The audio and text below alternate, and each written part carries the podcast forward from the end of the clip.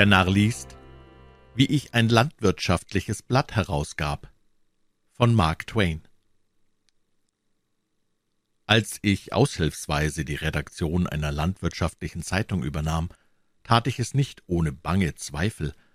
Wenn jemand, der gewohnt ist, auf dem Lande zu leben, plötzlich ein Schiff befehligen sollte, würde er wohl auch seine Besorgnis dabei haben. Ich befand mich jedoch in Verhältnissen, bei denen mir der Gehalt von Wichtigkeit war.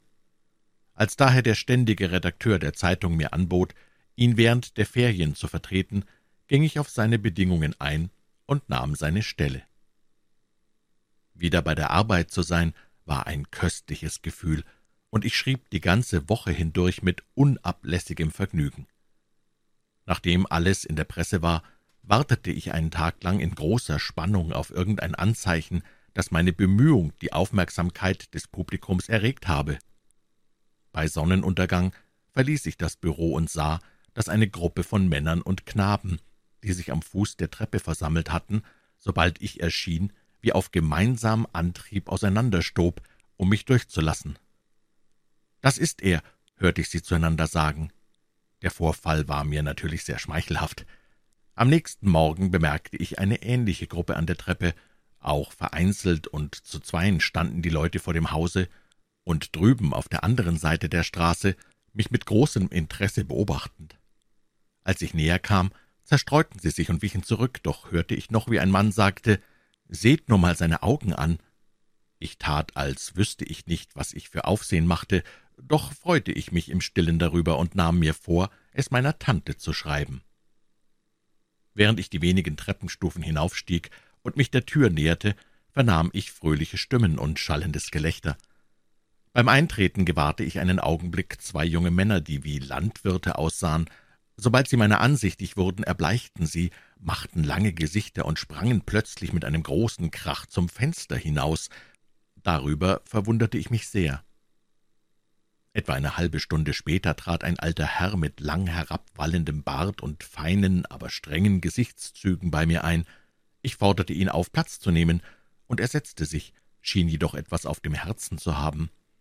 Er nahm den Hut ab, stellte ihn auf den Boden und holte ein rotseidenes Taschentuch heraus, sowie ein Exemplar unserer Zeitung. Das Blatt legte er auf seine Knie und fragte, während er sich die Brille mit dem Taschentuch putzte, »Sind Sie der neue Redakteur?« Ich bejahte dies. »Haben Sie schon früher ein landwirtschaftliches Blatt redigiert?« »Nein«, erwiderte ich, »Dies ist mein erster Versuch.« »Das dachte ich mir.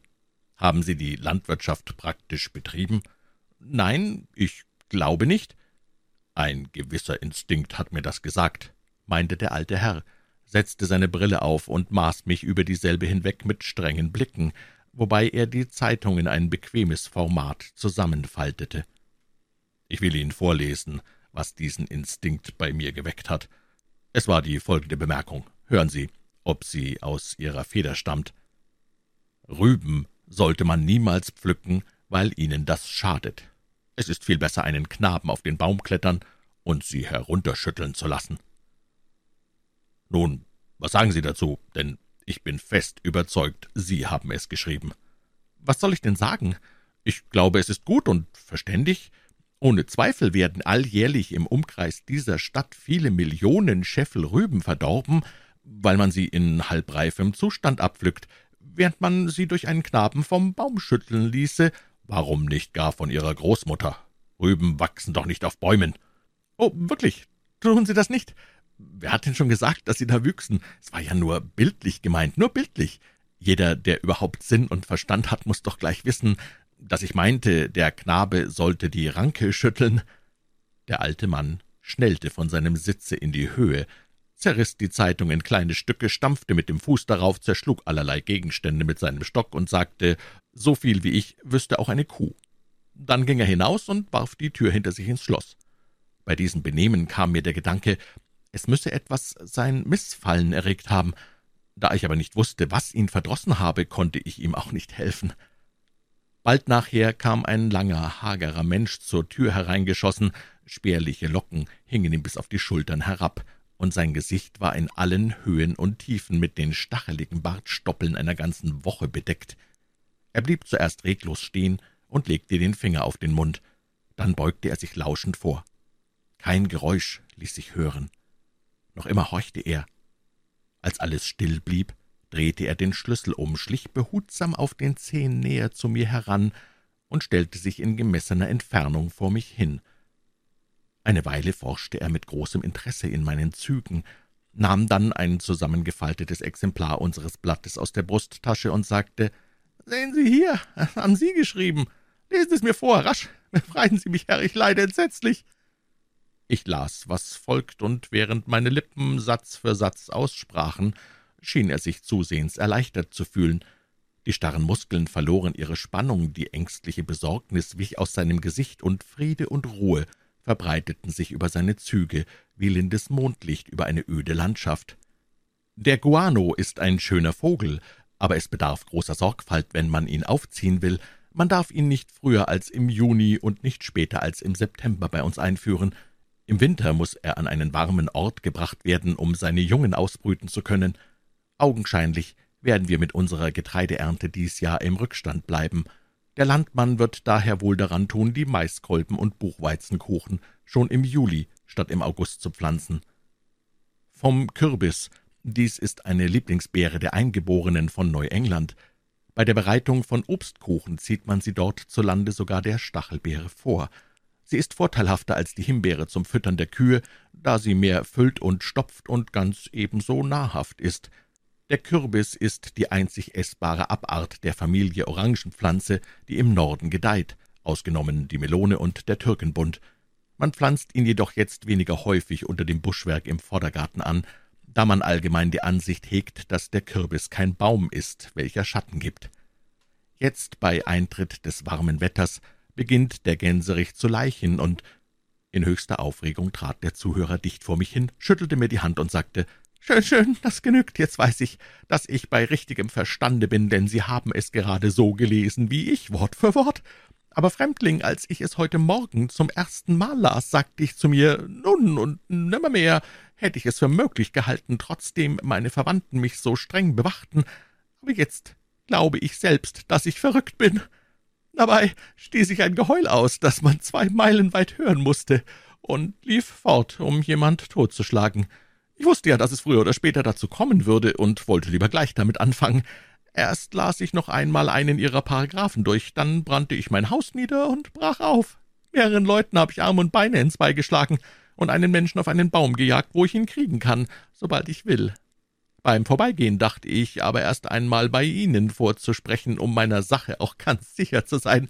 Jetzt habe ich mir nun Gewissheit verschafft, und ich sage Ihnen, es ist ein Glück für den Burschen, der auf dem Baume sitzt. Ich hätte ihn unfehlbar auf dem Rückwege umgebracht. Leben Sie wohl, leben Sie wohl, Sie haben mir eine schwere Last von der Seele genommen. Da mein Verstand Ihren landwirtschaftlichen Artikel hat aushalten können, wird er jetzt jeden Puff vertragen. Noch einmal, bester Herr, leben Sie wohl.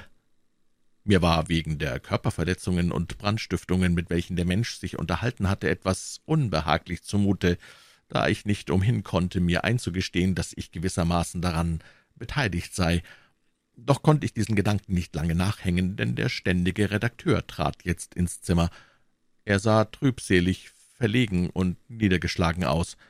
Er blickte auf die Zerstörung, welche die beiden jungen Landwirte und der alte Tumultuant angerichtet hatten, und sagte, »Es ist eine böse Geschichte, eine sehr böse Geschichte. Die Flasche mit dem flüssigen Leim ist zerbrochen, sechs Fensterscheiben, ein Spucknapf und zwei Leuchter in Stücke geschlagen, aber das ist noch lang nicht das Schlimmste. Der Ruf des Blattes hat gelitten, und wie ich fürchte, für alle Zeit. Zwar ist die Nachfrage größer gewesen als jemals, noch nie ist eine so starke Auflage verkauft worden. Nie zuvor hat das Blatt solche Berühmtheit erlangt, aber man will doch nicht wegen Verrücktheit berühmt sein und mit Geistesschwäche Geld erwerben. Ich versichere Sie, Freund, so wahr ich ein ehrlicher Mann bin, drunten sitzen die Leute auf den Zäunen und wimmeln in der Straße, um zu warten, ob sie etwas von Ihnen zu sehen bekommen weil Sie sie für verrückt halten. Das können Sie auch mit gutem Grund, nachdem Sie Ihre Artikel gelesen haben, die eine Schande für die ganze Presse sind. Wie in aller Welt sind Sie nur auf den Einfall gekommen, dass Sie imstande wären, ein solches Blatt zu redigieren.